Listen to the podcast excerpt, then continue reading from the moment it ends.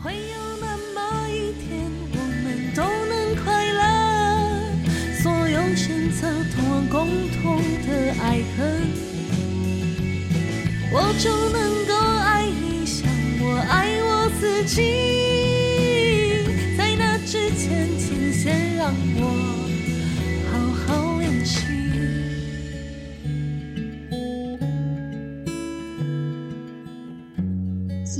的节目记得到 Apple Podcast、Spotify 等平台给五星评价，鼓励我们持续创作。让我们今朝永续，今朝醉吧！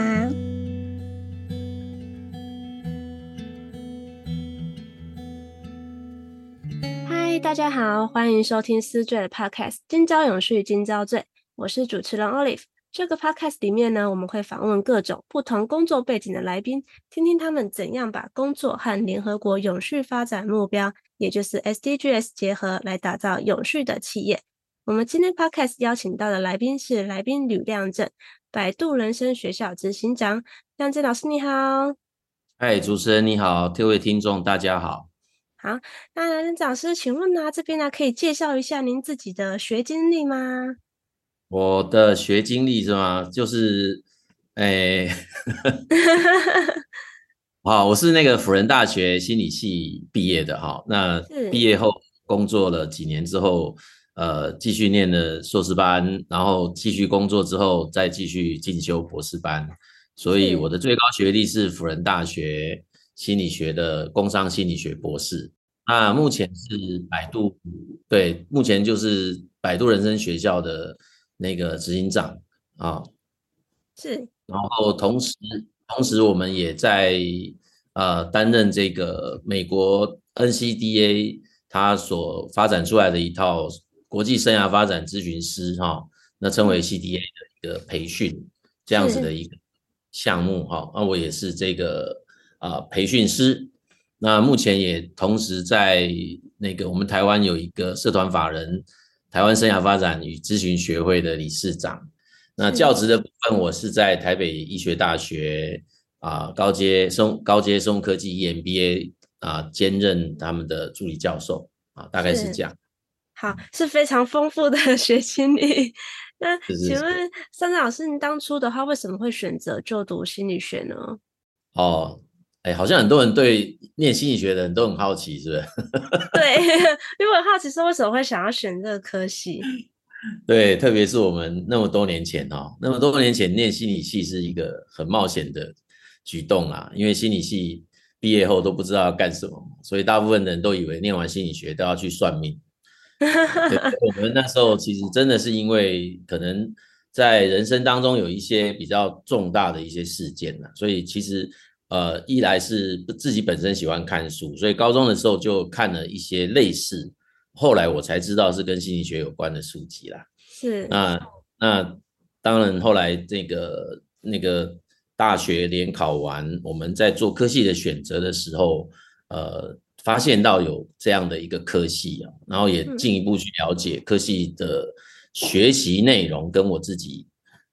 那个的兴趣好像有一些关系，然后其实也不是很清楚啦，但是就觉得应该是会自己有能力去读的哈，那也会是想读的，所以就一头栽进去。那事实上也不是从头到尾都没有任何的呃想要转换的这种这种意向啦。其实一开始也本来想要再转去念法律系啊，可是后来也是因缘际会啦，就是一直就一路留在心理系。一直念，然后工作啊，在进修，嗯，对，大概是这样。对，所以就好奇吧，就是对这一门学问，就是觉得越读越有兴趣。啊，那特别研究人的，啊，对人的这个理解，对人的一种认识，就觉得挺有趣的。哎，所以就就就蛮喜欢的。然后再加上我念的是辅仁大学啦，所以我们系上其实对于这种多元开放的这一种。态度是很明显的啊，所以我们其实是非常支持每个学生都有一个自己自主的意识。啊，就是我们西藏并不会太权威说啊，你只能去念哪一种学问，它才叫做心理学。啊，因为心理学其实它的那个派别方向是很多种、很多样化的啊、哦，就是它的次领域非常多，那主张也很多啊、哦，有一种非常纯粹自然科学的心理学，也有类似像社会人文的心理学。那在我们的系上，这些都是兼容并蓄的，我们并不会有排斥哪一种才是啊、呃，排斥哪一种不是，哪一种是啊、哦，所以我们基本上是一个我觉得很愉快的学习环境。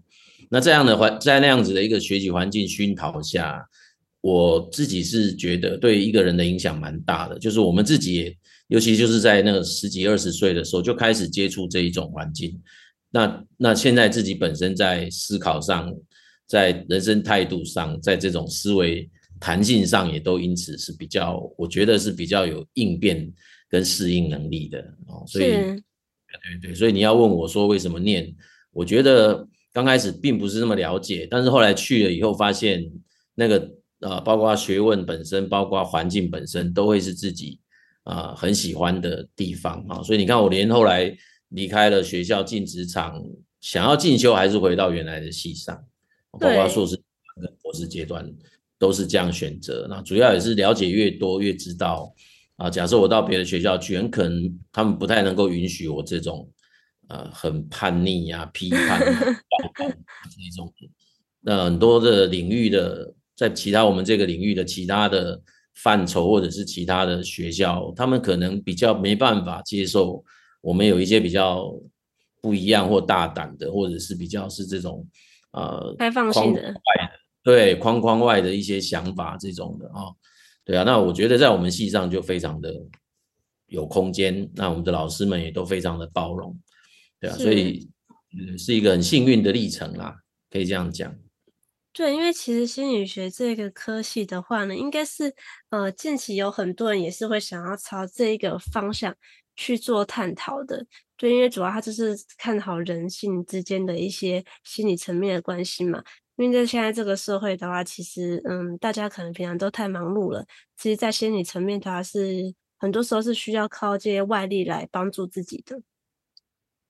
啊，对啊，这是我们一般人大概会这么觉得啦，就是好像在心理系学的是类似这样的东西。嗯，对，那这也是蛮多人，蛮多现在很多年轻的啊青年们去选择心理系念完，有的会不适应哦，因为他就以为心理系只学这些，嗯、其实心理学学起来某些科目是很枯燥乏味的。哦，是吗？他不，他不是一直在探讨这些比较有趣层面的，会不会是，不会都是这样的。你说，譬如像二年级的时候会学发展心理学，发展心理学一开始的课本打开是胚胎呢，是在研究细胞，是胚胎学。对，所以我们，对啊，所以为什么心理学里面，其实在台湾里面有很多的地方。很多的学校其实是有这样的科系啦，但是它有的会蛮应用的，可能到什么心理辅导、心理智商，大家就会以为那个也是心理系。我可能刚才没有特别讲清楚，是我们是真的叫心理系。那当然，我以前的系上叫做应用心理系啊，可是呃，它还是会有一些很心理学的基础理论跟基础的学科啊呃科目啦，他必须要去学习的。那那些科目。像认知心理学、知觉心理学，或者是那种实验心理学等等的，嗯，好，那其实或生理心理学，其实那些都不会是像你刚刚讲的这么有趣哦。哦，哎，或者对对对，那些都是非常基础的。你你把它想象一下，就是可能在学数学，然后有一个很基础的什么二元方程式，嗯，或者是什么因数分解，类似这个概念，就是它会有每一个学科都有它一些很基础的。啊，学士那个理论呢？嗯，啊，那你后面我们在谈说啊，可能到时候我们在心灵层次、心理层次，或者是有很多情绪啊、什么议题呀、啊，啊，心理议题等等的，这其实都会是比较后段或者是应用面的这一块的这个呃心理学的内容哈。所以蛮多人会以为这些东西叫做去心理系学习的东西，其实它只是其中一部分，而且并不是主要的部分。啊，这样心理系的学生。会被更期待、跟要求的，反而是我前面讲的，我们会有花可能将近应该快二到三年的时间，都在学习非常基础的心理学的啊那种叫马步啊扎那个马步、嗯、基础理论，是那个过程是极为啊极为枯燥乏味。那应该会不会有很多人在前面那几年就放弃了，想说跟你心里想的不一样？啊，对啊，很多人会以为说怎么会是跟他自己想象中有落差，所以现在才会有很多科系，我包括心理系都会在呃招生说明会当中会请一些学长姐去分享，好，那也会在课堂那在那个分享会当中会去讲一些课这些课程内容，会让一些学那个准备要进来的人知道。那甚至于说，很多人大概都立志要成为智商心理师、临床心理师等等的。那那个都要到研究所阶段，然后才会有更进一步的学习啊，然后甚至取得一些国家考试的资格之类的。那个其实也不是只有大学阶段的这个经历或资格就可以的。是。那这些当然都是啊，也越来越多人知道，原来是有这样的一段历程啦。哎，对。因为这边的话，就是透过这一次这样子也了解到说，哦，因为我们的听众也许有些也是原本想要朝这一块发展的。那其实 您刚刚说他前面很枯燥，我觉得会让很多人在选择的时候可以先有个就是心理的概念，知道说，哦，他不是只学那一些小，就是一些小部分的东西的。哦，对啊，那对啊，因为其实主持人自己的话，嗯、呃，之前本来也是有想过要不要朝这方面去。发展，因为觉得哦，感觉就是个很好玩的啊。我就是上课，只要都一直在探讨跟人之间的相处就好了，然后可以读懂我旁边的人在想什么啊。对，大部分都以为是这样哈、哦。对，那个自己不 用到学校去上课了。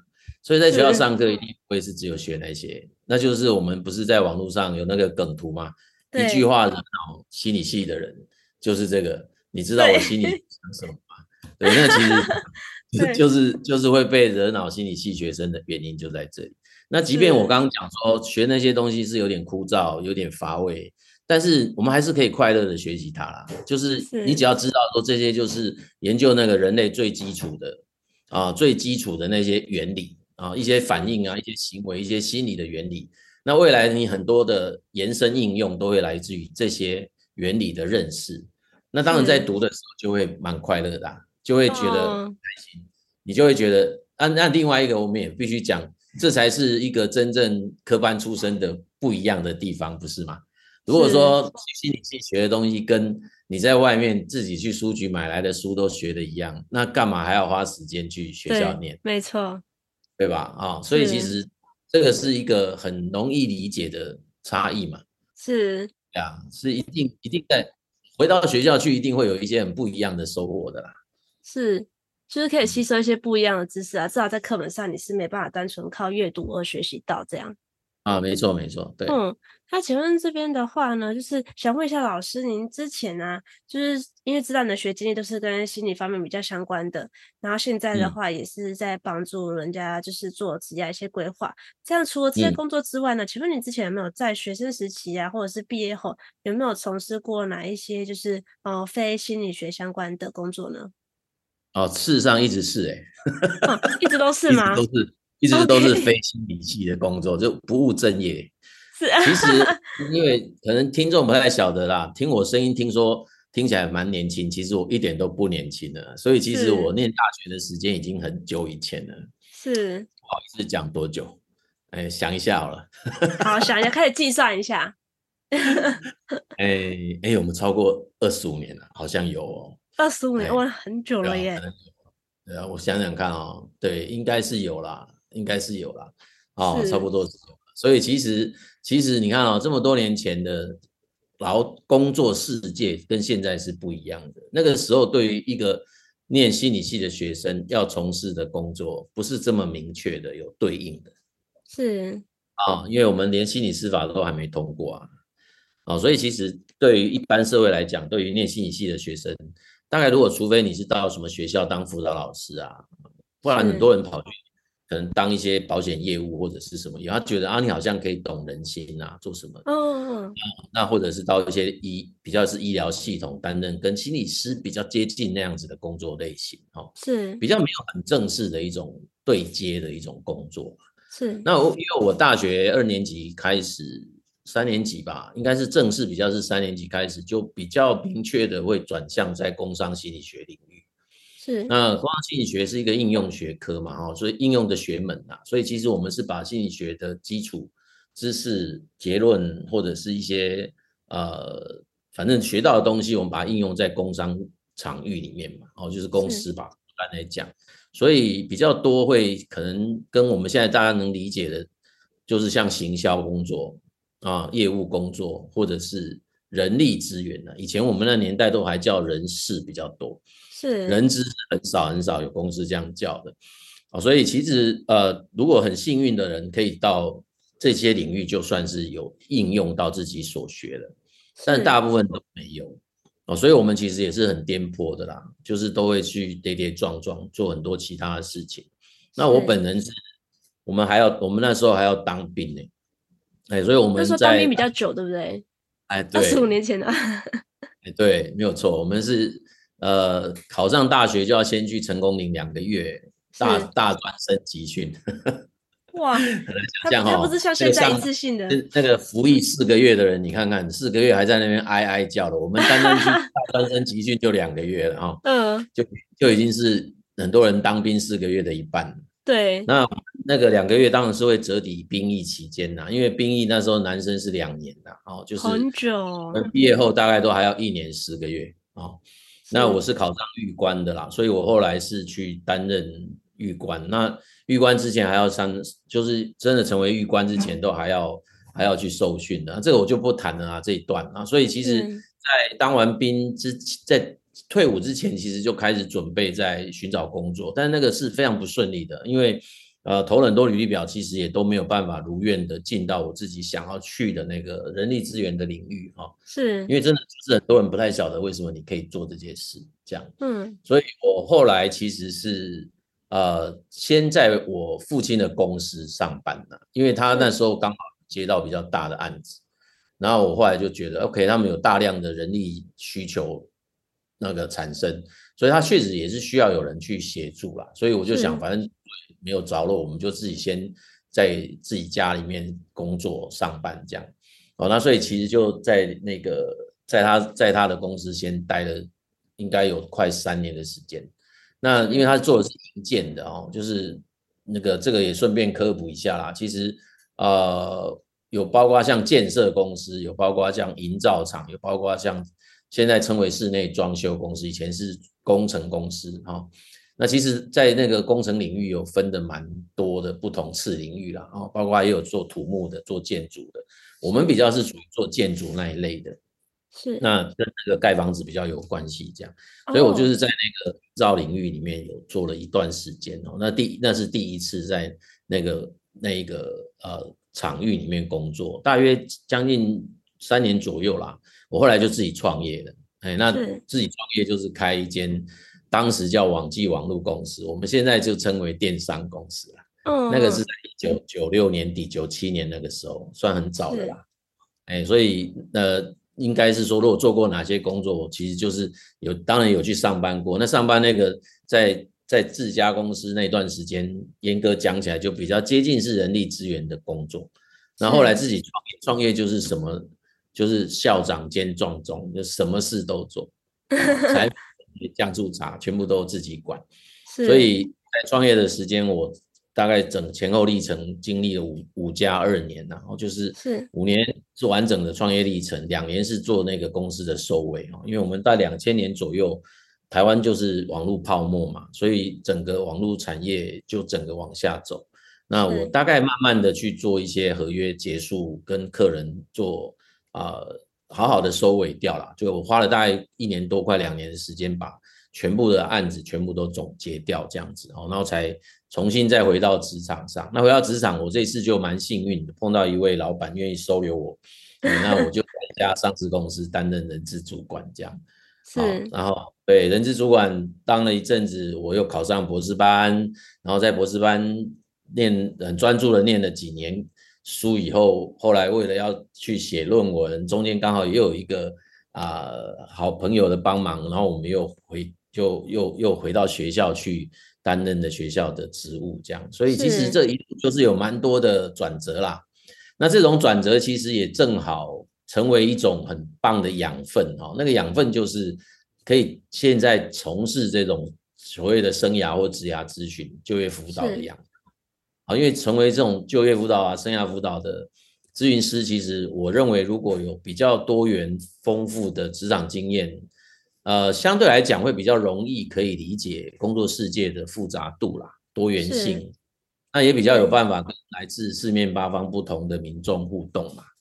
哦，那这个部分，特别是在我念博士班期间开始就跟就业服务中心这里合作，然后就开始启动了这个就业服务跟职业生涯辅导的这个啊、呃、工作这样子。哦，然后嗯，做了做了做了应该不少年哦。我们之后也是一个很好的机缘哦，就会就有人希望我们可以提供比较完整的解决方案啊，因为以前的解决方案比较是。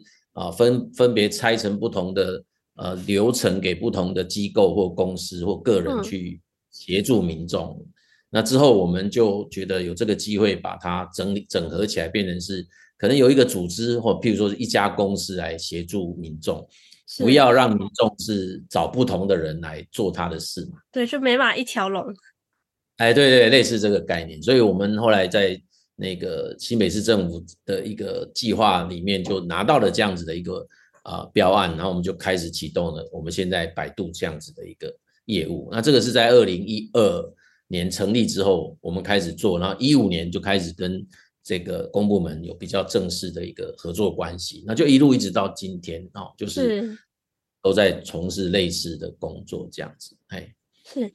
这样的话，就是想要问一下，说就是这样摆渡人人学校，它有没有一个呃理想的愿景呢？因为公司的缘起来，就是刚刚的话有提到您说，就是嗯、呃，主要是想要大家可以有一个一条龙的服务嘛。这样子，这个公司的话有没有就是否未来的话，是有没有想要可以达到怎么样的一个程度的愿景？对，因为我们其实推测哈，或者是我们判断未来的那个呃世界哈，或者是叫职场好了。工作世界其实会越来越不确定，越来越不稳定，对，然后越来越多的挑战。所以其实在，在那譬如说扣连到我们今天这个主题 SDG，那我们常讲，我们其实也是比较符合第八项目标嘛，就是那个优质的工作环境跟经济发展这个目标。所以我们其实会认为，确实在现在跟未来的职场工作者。会需要更专业以及更有系统化的协助哈，那什么协助呢？就是生涯的协助啊，生涯的服务这种协助。所以，我们其实就愿景来讲，我们很希望可以成为在华语世界当中最专业也最大的生涯服务的智能平台啦。是，然后要讲愿景，我们应该是以这个为愿景。那以使命来讲，我们就会希望可以透过我们有系统的。方案，然后以支持赋能陪伴的这一种精神，来协助助人实现理想的自己，是，然后协助企业打造永续的就业环境，是，这是我们的一个愿景跟使命啊。所以以愿景跟使命这样的来看，其实就是我们可以连接到现在所谓第八项 SDG 的这个永续目标的一个。明确的一个连接点在这个地方，是因为其实现在的话呢，嗯、就是可不可以普遍发现到说，嗯、呃，其实现在每个人呢、啊，他大概工作经历的话，不像以前的人，可能我在一家公司，我就可以待二十年、二十五年，直到退休。现在普遍的话，都是比较像是哦，我这间公司 maybe 待个一两年，那我找到好的、好的、更好的机会了，那我可能就会转职。或者是就是自己会觉得说哦，会再去评估说想要是多方面的。就其实现在的人，他我觉得在职场上面的发展的话，是比以前的人还要在更没有那么稳定的走向一个地方的。他是比较会一直跳钥匙的。可能 maybe 我前一份是做跟人相跟人之间相关的，那我下一份可能会去做行政。对，我觉得这是跟这是现在的这个职场上跟以前比较大的不同的地方。嗯，是啊，没有错。对，可是嗯。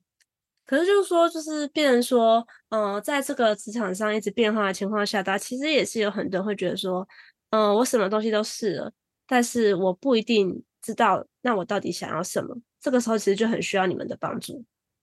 哦，对啊，是啊，没有错啦。就是我们也我也常常在蛮多场合用的亚马逊那个创办人贝佐斯讲的话，其实蛮多的人都一直在问说，以后会怎么变？以后会变到哪里去？但是我们偶尔也得想想看，到底有哪些事情是比较不会变的。是。那事实上，在生涯辅导也好，或职涯辅导也有一有也有类似，也可以用这样的方方式来做思考啦。那外在环境可能一直改变，职业选择也有可能会一直改变，但是常常会让我们觉得怎么好像都找不到自己安身立命的那一个点，主要是因为没有很清楚知道自己为何而战，就是我们的内心到底是真正以哪个为自己愿意一生悬命的核心职业发展动力。是，那这个其实也是我们很很擅长的哦。那这套理论我们称为职涯锚定嘛，是叫 career anchor 哦。所以每一个人在职业生涯发展当中都有一种倾向，就是会希望将自己内在所认定的这个想要实现的内在角色，透过工作来呈现出来。是，那所以很多的人为什么会一直转换工作，又自己觉得不是？这个不是我自己要的，主要就是因为并没有了解自己内在的那个理想的自我是什么。对，那我们其实是可以协助去厘清这件事的。是，那这个就这个才会是我们的 mission 啊，就是助人实现理想的自己啊。是，那我想问一下，说这样如果说嗯，就是找你们可能咨询的话，这样子一次的话，大概都是多久的时间呢？其实哈，标准时间呐、啊，现在当然。我们以前设计是九十分钟啊，是，但是现在好像比较多人会是以五十分钟啊，就是一般来讲是标准是五十分钟，是，但是我们我们我们目前的自费咨询的设计是以九十分钟为一个 section 啊，是，因为我觉得这样子的谈话深度广度会比较足够，是。啊，那就五十分钟当然就商业设计比较好。有可能会希望你再来第二次啊，嗯，对，对对对，但是就我自己以前的经验，我们会觉得，如果可以在一次呃 one section 情况底下，给你一个比较已经有一些具体也好，或者是明确的方向，或者是可执行的行动内内容，那我觉得应该先可以这样去做一下。那如果真的觉得还有需要再来再约咨询师嘛？嗯对，想法比较会是这样。这样费用方面是怎么计算呢？啊，费用是吧？你们节目别讲费用，费用当然有。我怕我听众们会觉得说，哎，我们就是这样子，大概需要了解一下，说我们可能要抓个预算，就是大概可能会需要多少钱这样。一直是这样，因为现在 在坊间上大概都会，差不差不多都已经是以百度为标准的价格了。是哦，我以为是标杆的。大概已经被询对对被询为是标标准价格了。那是，但是我们接下来可能会有一些调整，我们也要当成这个领头羊，欸、所以我们接下来已经开始在做一些修正，就是呃，可能我们在在十二月底的时候会有一个我们公司的那个官官网正式的咨询平台会上上线，那那时候我们会在平台上面有一些新的做法。到时候再请大家来 再上官网那边去。对，我们在拭目以待，因为我觉得不能用一种一体标准的方式来做这种定价，这样可能也不是很理想哦。所以可能有不同资历的老师，不同解决不同问题的情境，是，然后也有一些不同的来访者，哦，就是因为可能会有一些是。学生啊，有一些是可能，呃，大老板呐、啊，有一些对哈，那其实他们应该会有一些不同的需求啊，那所以我觉得未来应该是很个人化的，啊，比较不会，比较不适合是现在这种坊间这样说啊，那就一小时多少钱啊？这个我觉得那样子把这个专业弄得很 cheap，是、嗯，这不是百度想做的事，因为我们 CD 有将近快七百个人上课了，上受过我们的训了。那取得国际认证也已经超，已经已经三百个人了。是哦，对，那所以我们应该应该已经算是国内啊、呃、有专业国际咨询师这种证照的机构，应该我们算是可能不是第一，不是第一也是前三的吧？是因为确实还蛮多人的，恐怕应该是第一了。我在我在想，应该是第一了，就是已经有三百个国际证照。国际证照超过三百张，应该是我们算是第一的啦。所以其实我们已经算是一个，呃，应该讲叫做呃 leader 的一家企业。那我觉得可能我们得自我要求高一点，也得做一点比较不一样的做法啦。哎，就是要再做一些可能大家一般的常用的这种方式。这个对于可能想要从事或者未来也许会把咨询师这个当成他职涯的这种啊、呃、人来讲，专业工作者来讲，可能也不太好啊，因为如果用这种方式，可能对一个专业工作者，不见得他的呃生活会很好啊。是，所以我们应该要有一些不同的设计啦。哎，应该讲就是，假设它也是某一种可以被商业模式化的，我们也应该要有一些。不同的设计，然后让更多的人可以在这个模式下得到协助，是，然后不会产生太大的负担，哎，这是我们的想法啊、哦。那各各各取所需这样子。是，有这边有提到关键字，不会产生太大的负担，对对，这是关键字啊。那我们听众呢，可以等十二月的时候再到你们官网那边看是怎么样的规划。对，对，因为不同的人真的有不同的期待啦。对那我觉得我们要回应，我们要回应这些不同的期待，因为我们目前公目前大家可以查得到价格，可能对某些人来讲，他会觉得他的那个币值可能要改变。币值，我们上面写的是台币，所以某些人觉得说，那应该是欧元吧？是哦，或者是美元，他才对得起，才对得起他，哎，就是他才觉得他才。呃，才符合他自己的水平的，他自己的价值，这样，我是这样讲啊。但有些人可能会觉得，啊怎么会这么高？然后可能要变日元，啊，对对对，可能要变日元才会觉得 OK，我可以接受。对对对对对对对，所以我觉得应该是确实会有一些个别差异啦。哦，那那个我认为应该是呃，回归到一种。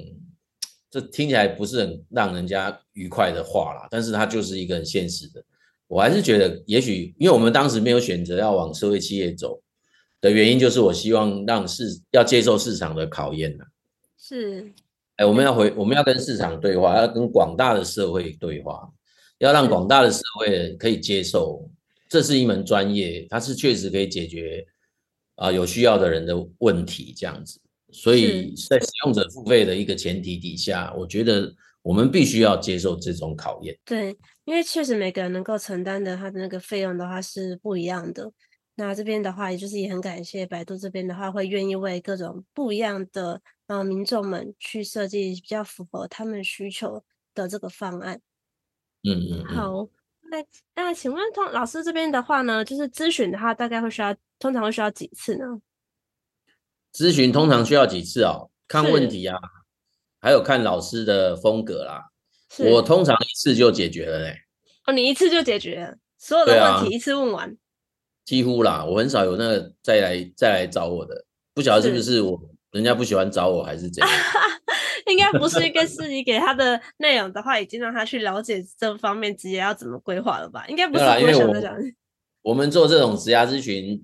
一开始，大部分人都是从公部门，呃，都是配合政府机关的这个计划啦。那政府政府机关的那个计划，其实咨询师跟民众呃接触的机会，大部分也都是一次，是比较少有机会会重复啦。因为，嗯，即便说民众可能会有两次、三次、六次的预约机会，可是他不一定会碰到同一个咨询师。是。所以在我们培训这个咨询的这一个课程当中，虽然训练上我们会用比较可能啊三次或六次的这种循环来做训练，可是，在课堂中我们也跟同学们都有讲过，就是蛮常会在实务上把那个历程会有浓缩的可能性，是，或者是会针对某些生涯议题做比较明确跟具体性的介入啦。是。那这种我们就称为 one section consulting 啊，就是一次性的咨询这种方式啊，这种方法。那我个人也比较倾向都是用这种方式来介入啦，所以是。呃，民众或者是包括不管是嗯政府的计划或者是自费咨询，我大概也都会建议我的来访者是用这样的方式来看待跟我的咨询关系，这样。那呃，谈完应该都会带一些结果回去嘛，那可能都需要一些实践的经验哦，或者叫实践的历程。你看具体行动啊，应该这样讲，白话文是这样讲，就是你要真的去行动，那真的有需要再约，而不是说会一直在谈，哎，一直在谈，然后都没有行动，其实效果是很有限的。是，对，因为我以为说是会，就是可能有些人会觉得像一般的那种心理治疗那样，我就是跟你多谈个几次，然后就是让我更了解。对，因为心理智商有一个很重要的历程是双方信任感的建立。是，因为毕竟要谈一些蛮深层的心理议题嘛。是，那我不太容易说跟一个我不信任的人会讲那么深的东西啊。是，所以我们咨商师也有一个很长期的训练，是必须要能够跟他的案主建立很好的信任关系。是，信任关系他不太可能就是那种一次中我五十分钟，然后我就只要五分钟就可以跟你建立信任关系。人跟人不可能在五分钟建立信任关系的啦。对，那我们做就业、职涯或甚至生涯咨询的，呃，严格讲起来，在评估，呃，评估评估完他的评估这个阶段，某种程度就应该会有一些问题的浮现。是，所以它整个来看起来会比较像是一种蛮问题导向式的介入模式啊。是，哦，所以它就比较不会像智商的这种。啊，逻辑哎，会牵涉到一些比较是个人的心理层面的议题，是我们比较会是在他的可能生涯选择、就业选择、职业生涯的困难适应等等的这些议题上。好，那这些议题的评估出来，大概就可以开始展开一些后续的应应的一些讨论啊，一些方式的选择等等，所以就比较比较有机会可以在相对不是这么。多次的，或者是可以在一次性的那个咨询当中，可以有一些啊、呃、足够的内容，让他结束咨询后就可以开始去行动。嗯，了解。嗯、这样我们、哎，但是有些、嗯、有些老师他还是习惯会把他的咨询做一些段落了。那这个就是他必须要跟案主、跟来访者本身双方共同去讨论嘛，因为彼此是不为主体的关系啊，也不能说咨询师说了算啦。假设我的来访者还是坚持要多跟我谈几次，我也不能这么这么这么武断，这么果断就跟他说不行，我只跟你对啊，说哎不行啊，我就只能跟你谈一次，也不能这样，对啊，就是说他如果很坚持说他还是希望可以跟你做更深度的一些讨论，那当然我们还是必须不是必须啊，我们还是也得把这样子的一种啊他的意向列入我们的考量嘛。是，哎，这样想问一下，说如果说要从事你们这个行业的话。是一定要有相关学历才能够就职吗？学历我们其实指的是应该是大学毕业啦。哦，大学毕业了，但是不一定要相关的。加上加上年资啊，那你如果是那个专科以上毕业，他、嗯、的年资会多一些啦。是。哦，那通常大概会被设定就是至少是专科以上。专科以上，然后哎，假设说他毕业了，但是他完全没有工作经验。啊，那个可那个可以先上课，然后再加上等到他有足够的工作经验之后再回来认证，然后我们会给你给他证书。对，哦，所以这样的话，工作经验是必要的，嗯、充分对对对，是充分必要的条件。哦，但是他没有，你们没有限定说就是一定要相关行业的工作经验才可以。啊，没有没有没有，因为职业生涯辅导，哦、生涯辅导没有一定要哪一个方面的学历跟相关的工作经验，没有。了解。因为这套课这套课程在当初研发的最最起点，其实它它是为了让上课的人先了解自己啊。是。我们常讲百度别人之前要百度自己啊。嗯。那其实内心理系也有也有一个这样子的一种我们的体会，就是。很多时候心理学是在想要了解人类的一门学问嘛。那你坦白讲，很多学习的历程是先拿来跟自己对话的啊。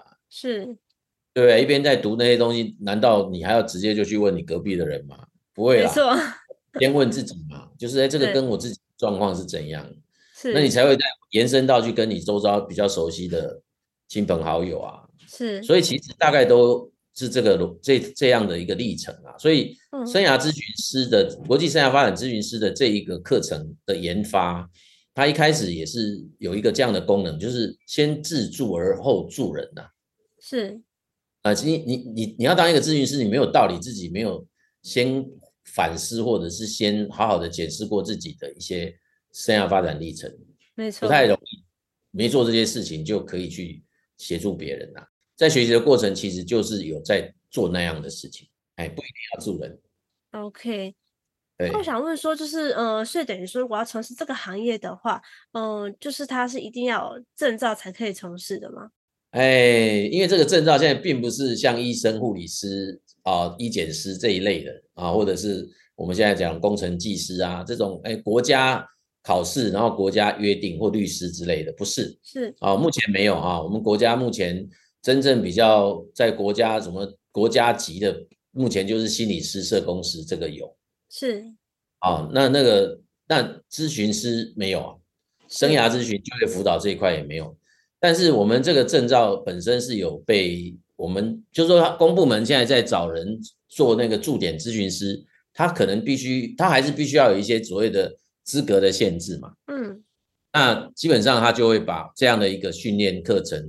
完成后的人列为他觉得他是可以被我邀请的对象，嗯、了解。所以他并没有一个强制，所以现在在坊间上还是有很多人没有受过这个训练，他一样可以做这件事啊。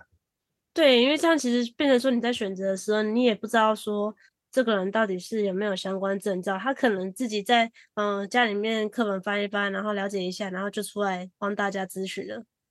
哎，非常好，这是非常非常真实，来自于。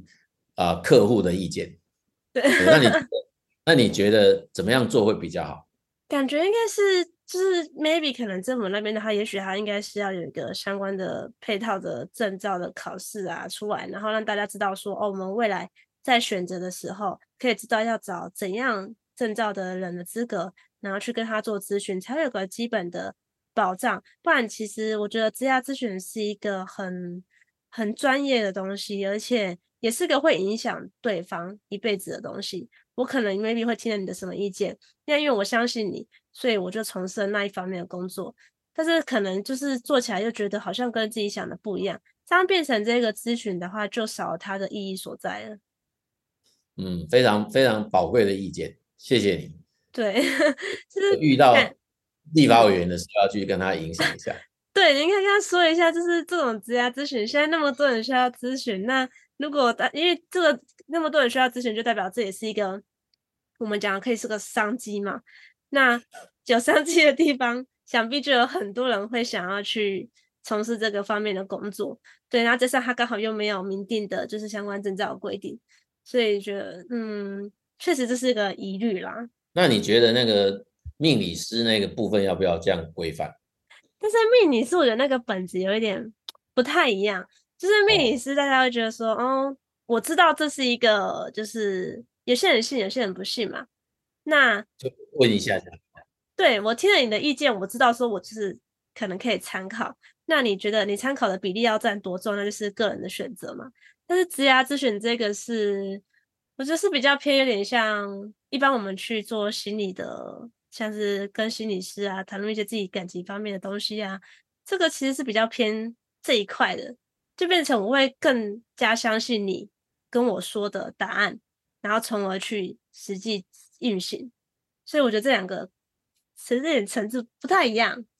嗯，今天听到了很宝贵的回馈了，就是比如说，假设你今天有感情问题，你去问啊、呃、心理师，或来问我们咨询师，那他的回应就会，你就会比较很严肃的把它当成是一个很。正式的建议，对，没错。但是去命去去问命理师，他你就会觉得，呃，反正有时候只是付钱买安慰，这样是这个意思吗？对，我觉得这是这这这两个，嗯，你周遭没有遇过那个信命理师比信智商师或信咨询师还要更信的人吗？还真的目前还没有，没有，目前还没有，也许是可能我们没有遇到。所以命理师还是比较不值得相信。我觉得不会不值得相信，只是说，嗯、呃，可能就是对我个人而言，他会觉得，嗯、呃，我对两个人的占比的话会不太一样。就命理师跟我说的，OK，我会听一下，然后大概就是心里有个底这样子，但是他不至于会影响到我最后的决策。哦，OK，嗯，这个话我们要把它记下来，因为我们在上课一定要跟咨询师好好讲一下，要特别以谨言慎行。就是就是因为我觉得说这是个比较嗯比较专业性一点的东西啊，但是我相信应该每一个从事这一块的，就是跟你们百度这边里面出来的老师，我相信他们应该都知道说，就是自己有那个使命感，不会说就是随意的，就是只单纯照自己心里想的去。建议。对啊，我们我们称为咨询伦理啦，哎，就是一种专业伦理啦。是。那也正因为这样，所以很多的人在做这件事情会非常的小心啊，说话的时候提建议或提回馈也都会非常的谨慎。是。对啊。了解。啊，不过真的是真的是非常好的回馈啦，就 是让人家更加的相信，呃，或者是说应该要有一个更有公信的一种。机制，对，没错，嗯，因为尤其像如果是你们是就是算是业界不敢说第一，也有前三名的话，其实相对的在民众的选择上，一定是会更加相信你们的，对，因为对，对，所以我就说变成说在给建议的时候，嗯，我相信民众应该也都是会采取比较多一点的，不然就没有必要去 找你们做咨询了，对不对？对啊，所以我们就会很谨慎啊，就在做这些事情会非常的小心呢。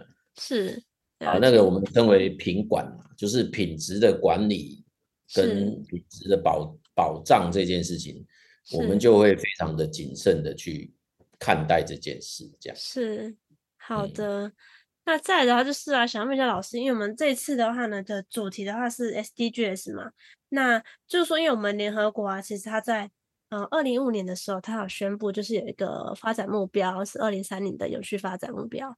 然后它的话里面其实包含了很多面向，又包含了消除贫穷啊，跟减缓气候变迁，还有促进性别平权等这十七项。然后就是希望可以大家共同努力，然后迈向永续。那请问百度公司这边有没有制定一些相关的计划，或者是已经在实施中的？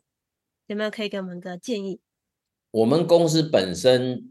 在执行的项目就比较是接近 ESG 的 S 那一块啦，是，好，因为我们从事的都是跟社会影响有关的工作了，是，管我们是培训啊专业工作者来啊从事那个咨询或者是辅导，那其实他们所那个结训后投入在社会的工作也都是在做。一些可能会发生社会影响力的这种工作，是，所以我们其实整个来讲，我们公司的存在，整体存在，它就是 ESG 里面 S 这一个这一环，是。哦，那我们的项目里面现在也已经扩大，说从原来跟政府机关啊、呃、公部门机构合作的这样的一个啊、呃、内容啊，也慢慢的延伸扩张到跟企业来。合作了啊，所以企业的企业本身，它现在也面临到 ESG 的要求嘛，是，所以我们本身也等于是呃协助企业可不可以在 S 这一块可以多一些琢磨啦，是，然后因为 Environment 跟 Governance 这一块，其实我们台湾企业大概都已经知道怎么做，也都开始进行，那有很多公司也都做得不错，那 S 这一块大部分都目前都还在摸索中啦，是。啊，所以这个部分我们也正是在努力往这个方向，包括我们公司内部自己本身，我们也尽可能的以这个为我们的自己在制定各种内部内部的那个典章办法，还有实际实际实际执行的一种参考啦。好，我们我们公司很小啊，所以我们其实也不没有那么大，像大公司或中型以上企业的那么多的资源可以投入在这一块。那我们就只能说用自己去从事这个项目来讲，来执行这些事啊。目前我们大概可以先讲的是这样的事情啦。是啊，那你说我我在猜说你这一题是想问说我们自己本身公司有没有真的有符合像 S 这一块啦？那这些一些内部的管理措施啊，内部的一些啊那个文化的一个形塑啊。我们大概也都会去 follow 这样子的一个精神呐，哎，就是想办法要能够尽可能的让同仁们可以在一个良好的工作环境嘛。那在那个呃那个那个职业生涯发展的可能性上，薪酬水准上，我们都要尽量的自我要求跟努力提升啊。是。那我们还不至于在贫穷阶段嘛，所以我们的同仁不需要我们拯救。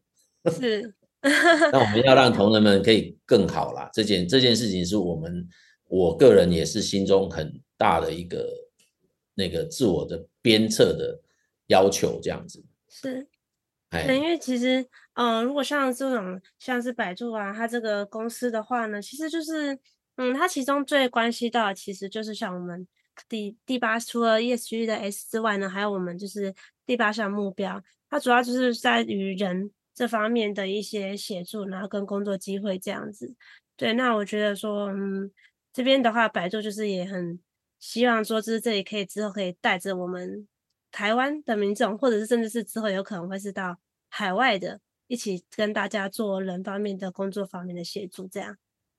那如果你这样讲，我们就再多说一点了，哎，就是说，我们的确在明年会有往海外合作的这种计划。哦，是吗？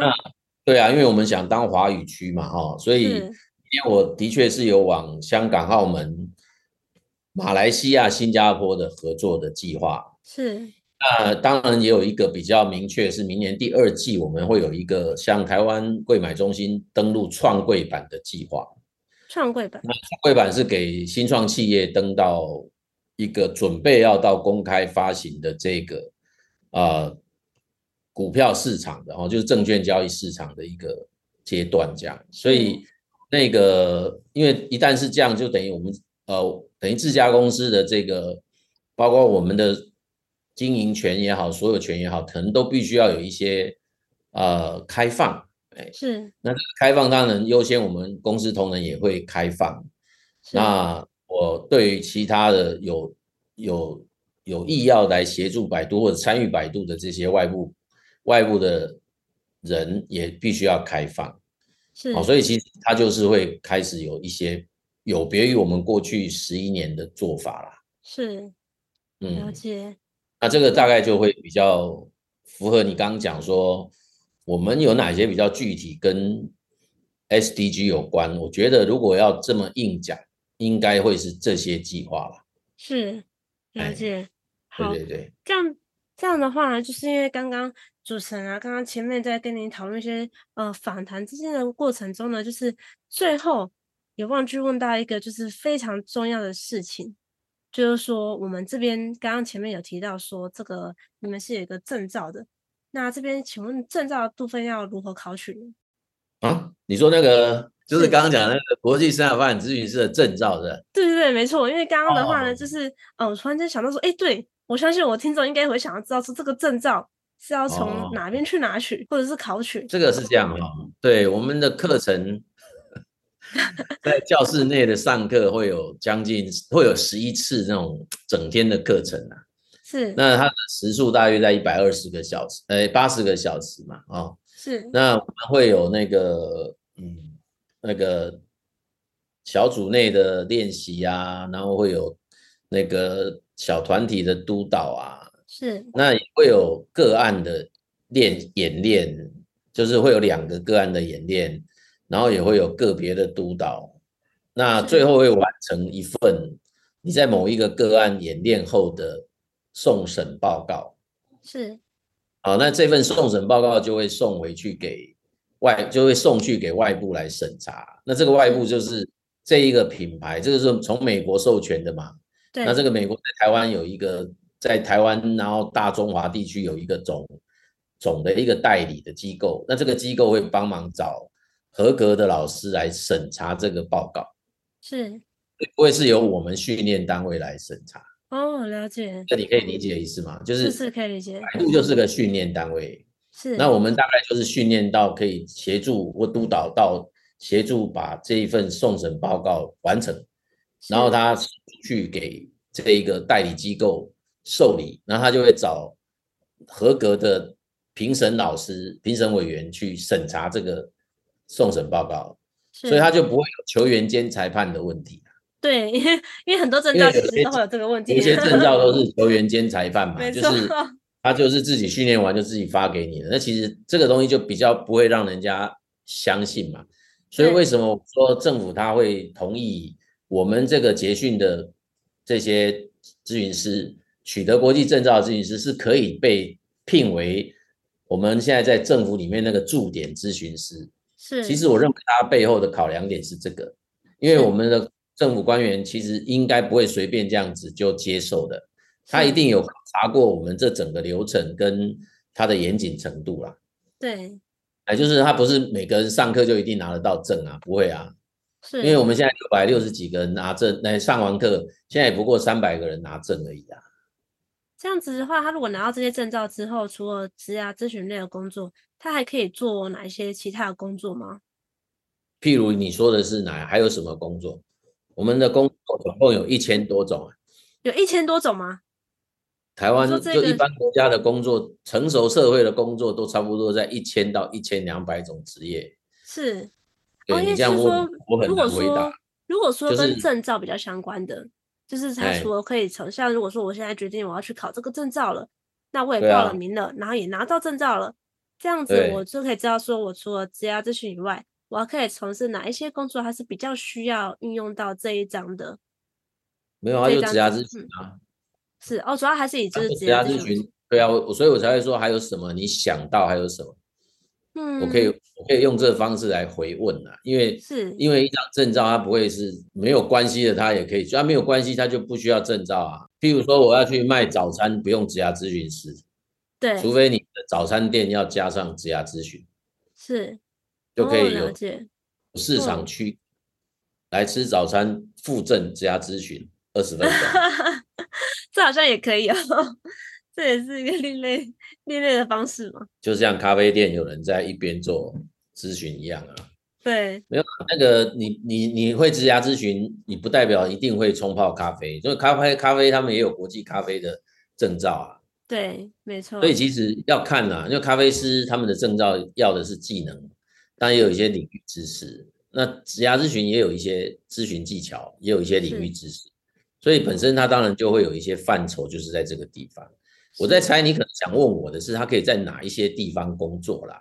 对，所以他他地方工作的部分其实蛮多的啦，因为现在就是有蛮多的机构越来越开始觉察到他们有就业、职涯、生涯咨询的需求啦。是，所以。已经有越来越大的范围了，就以前可能我们没有想到，可能社会局的这个单位他们也开始有这个需求，是啊，针对一些呃二度就业妇女也好，或者是受家暴的妇女也好等等的，他们也发现说，哎，他们好像也可以需要有这部分的协助，帮助他们可以稍微缩短一点进社会的不适应或者是待业的时间。是，那我们也发现，像之前也发现有一些比较是呃。特殊特殊的一些民众啊，可能他他有一些身心障碍等等的，这个很早期就会一直都存在。但最近我们发现有那个呃，可能得了癌症，但是他复原了，但他其实是有曾经因为在治疗过程离开过职场嘛。是。那有些人离开职场时间蛮长的啊，那半年啊、一年、两年、三年都有。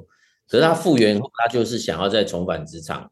那这个时候其实也应该是可以有需，也应该也是有一种需需要是有专业的人来协助他，慢慢的跟职场重新对接嘛。是，所以您说，呃，范畴在哪里？其实现在越来越广泛。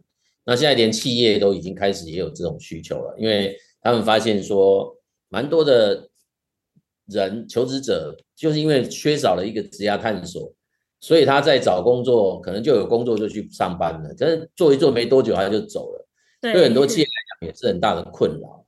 所以开始也越来越多的公司也开始意识到，说我是不是有可能，呃，也跟这个所谓职涯辅导的机构合作，那我来在正式任用他之前，能不能经过他这个人能不能经过一些职涯的咨询历程？是。好，然后最后来做一个安置。会不会好一点？它的稳定性会不会好一点？它的满意度会不会高一点？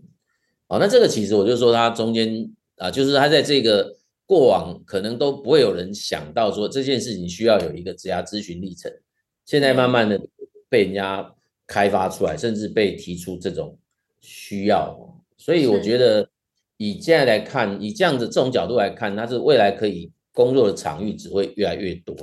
是，他等于说就算是一个，虽然现在可能实际有这张证照的人很少，但其实未来的话。他其实是不需要担心这一张证照考了之后，但却不知道用在何处这样。啊，对，我觉得任何东西都一样。我觉得可能需要担心的都还是自己本身有没有真正呃对这样的一件事情有足够的热忱。对，那是很重要。没有，对啊。然后另外一个是因为这个热忱会影响到有没有持续在学习。是啊，这个这件事情其实是跟人有关的，他不太可能说。有任何一个机构有办法在一定时间内就让你成为一个非常厉害的专家？是啊，那我也不觉得有谁是真正很厉害的专家，是这是一辈子都需要不断的持续学习的一件事情。啊，所以我觉得这个就是必须要靠真的有心要做这件事的人，他就得时时提醒自己，那也要能够入入付诸实实际的行动。是，哎，那不能说哎，就是自持就自满，说哎，我已经 OK 了啊，我大概这样就可以了，没有啦，他一定是要持续不断的自我啊、呃、提升，然后要不断的 upgrade 自己的本职学能，这样才能够更加的有底气，可以去协助或者服务更多不同需求的民众。没错，其实很多事情的话，就是到后面其实都是主要还是要有热忱啊。哎，对啊，热忱当然是必要条件，但要充分让这个角色可以发挥的，还是专业啦。对，哎，没有专业哦，就像你担心的啊，可能会影响到人的决定啊，那这个决定会影响到他的人生啊。对，所以其实是要很小心啊。虽然说每个人做决定也没有人逼他，可是就像你讲的，如果说你是有一个让人家蛮。自然而然会相信的某一种头衔，对，那就会变成讲话就要很，或者是你所提出的这种建议就要特别的谨慎了。那也要有所要有所本哈，而不是说好像自己信手拈来，天天外飞来一笔的，或者是突然之间就突然想到，然后就灵光一闪，随随便便给人家一些建议，比较不会是模式啦。是，哎，没错。好，那这边的话，想要问老师，就是说，那你觉得啊，就是像，嗯，我说过我们这一次整个的访谈啊，那你觉得对于思缀他发起了这样子的 podcast 频道，就是对访问各行各业啊，跟他们对 SDGs 的感想，你觉得他们发起这个频道之后呢，你觉得有什么样的感觉呢？或者是对于思缀提供这种落地式的永续方案，有没有什么指导或鼓励呢？对啊，我就是很想请教你，什么是落地式的永续方案？是，呃，他这边的话，主要是他有提供非常多的，像是虽然说我们这个频道是在讲 SDGs，可是它其实是这个跟公司还是有写 ESG 啊，或者是提供绿皮书的服务的。对，就是这一些传统行业，他可能不知道说对于永续这一块要怎么实施。那因为我从自己从头开始了解的话，一方面是比较困难一点，二方面的话是我可能。没有那么多的时间在经营自己企业的同时，然后还要再处理这一块，所以这个时候就可以透过呃我们思缀这家公司的专业的辅助，然后提供给他们就是一些有序的方案这样子。哦，所以就是类似协助他们来规划跟执行永续方案，是这个意思吗？没错，没错。因为确实，如果说你现在像一般的传统产业啊，或者是像一般的企业啊，如果你要跟他们说，那请你制定一份相关的有序的报告书出来，应该很多人都是当场是会觉得，哎，那我要从何开始实施？因为我们平常大家讲，就是对对我们的环保议题有什么样的帮助，很多都是可能就是哦，我去收垃圾啊，我去捡捡海边的那个嗯、一些丢弃物啊，或者是哦我少开冷气啊。一方这是比较呃传统的概念，那我们现在新的话呢，其实就是尽量是以就是符合这十七项目标，那我去明定出来说跟你的企业相关的有哪一些，我直接帮您制定好，那你就是可以照着这些呃方针走这样。嗯，听起来不错。对，是会比较节省时间的，因为政府其实之后对企业的话，一定会有相关更多的永续的发展的规划出来。那那时候可能就不是说哦，我不想参与就可以不参与的。对，这个未来的话，势必就会演化成，嗯、呃，如果是一些比较有名的企业的话，势必是要带头当领头羊去实施这方面的政策的。嗯，对，对啊，是啊，没有错。对，目前是这个样子的。